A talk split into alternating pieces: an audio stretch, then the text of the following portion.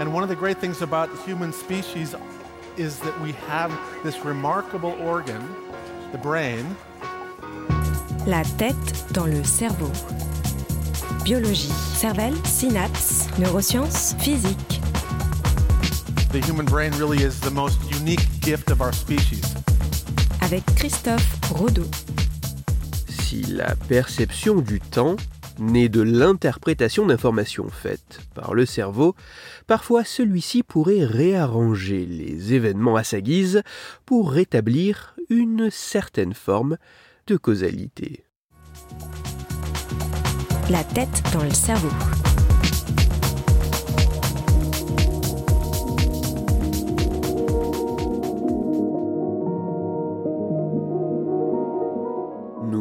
Percevons pas les informations du monde qui nous entoure de manière passive. En réalité, ces informations sont récupérées, traitées et interprétées par le cerveau pour aboutir à la construction de notre perception. Ce sont notamment les phénomènes de perception illusoire, tels que des images en mouvement, là où il ne devrait pas y en avoir, ou des sons dont la gamme de fréquences semble augmenter indéfiniment, qui permettent d'attester l'idée que ce que nous percevons est bien le fruit de l'interprétation des informations effectuées par notre cerveau, qui peut parfois se révéler erronée même s'il est assez compréhensible que la superposition de plusieurs informations puisse aboutir à de telles illusions perceptives, pour autant, notre perception du temps, où chaque événement se produit distinctement et successivement, est-elle épargnée?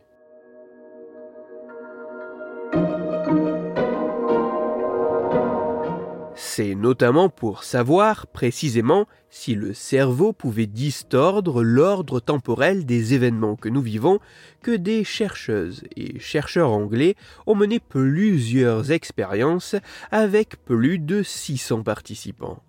Dans les grandes lignes, ces expériences se déroulaient en deux temps. Dans un premier temps, jusqu'à trois carrés de couleurs différentes et comportant chacun une lettre, A, B ou C étaient disposés alignés de manière horizontale.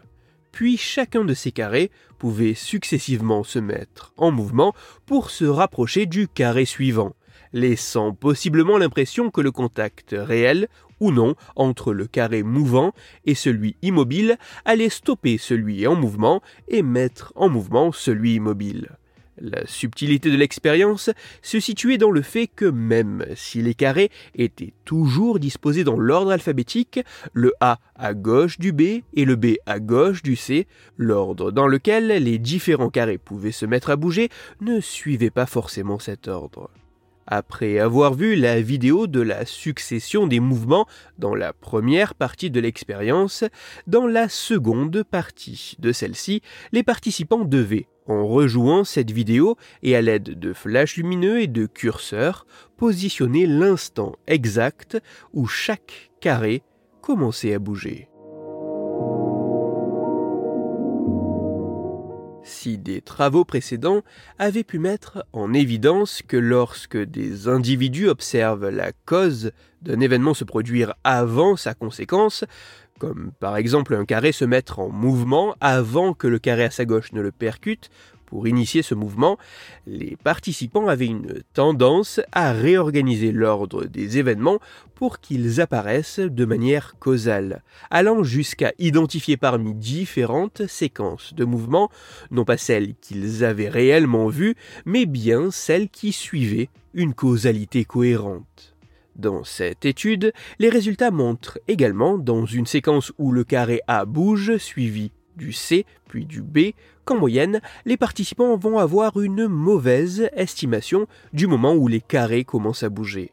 Dans le détail, les volontaires vont avoir tendance à estimer le démarrage du mouvement du carré B significativement avant qu'il ne se produise réellement et le démarrage du mouvement du carré C significativement après qu'il ne se soit réellement produit, permettant ainsi de quasiment aboutir à la séquence de mouvement A, B, C et non A, C, B, comme cela a été présenté.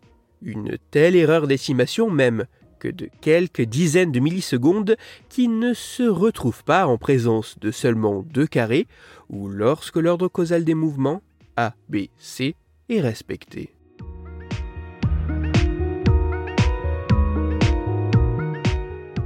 Même si ces résultats doivent encore être retrouvés par d'autres études et approfondis, notamment avec des stimulations et dans des conditions plus complexes et concrètes, il semble apparaître que si la perception du temps naît de l'interprétation d'informations faites par notre cerveau, parfois celle-ci pourrait, par certains aspects, être assez illusoire, réarrangeant les événements qui se sont produits pour rétablir une forme causalité. Pour aller plus loin, je vous renvoie vers un article disponible gratuitement en ligne qui a pour titre Une illusion montre que le cerveau joue avec notre perception du temps. Il est écrit par Antoine Gauthery et il est à retrouver sur le site journaldugeek.com. Toutes les études scientifiques m'ayant servi à écrire cet épisode, ainsi que les références de l'article pour aller plus loin, se trouveront sur mon site, Cerveau en argot, dont le lien se trouve dans la description de l'épisode. Dans cet épisode, j'ai parlé de la perturbation de notre perception du temps. C'est pour cela que je vous invite à écouter l'épisode numéro 85 de La tête dans le cerveau.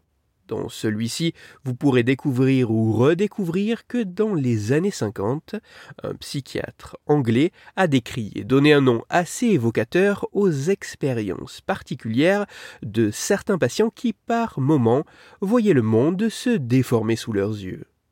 Pour continuer à échanger, vous pouvez me retrouver sur les réseaux sociaux, sur YouTube ou me contacter par mail. Tous les liens sont dans la description de l'épisode. Si pour vous ce podcast est gratuit et sans publicité, pour moi il représente plusieurs milliers d'heures de travail et me coûte quelques centaines d'euros chaque année. Alors, un très grand merci à toutes celles et ceux qui prennent le temps de me faire des retours, de partager mon travail sur les réseaux sociaux et de me laisser de très sympathiques commentaires et 5 étoiles sur les plateformes d'écoute de podcast. Christophe Rodeau. La tête dans le cerveau.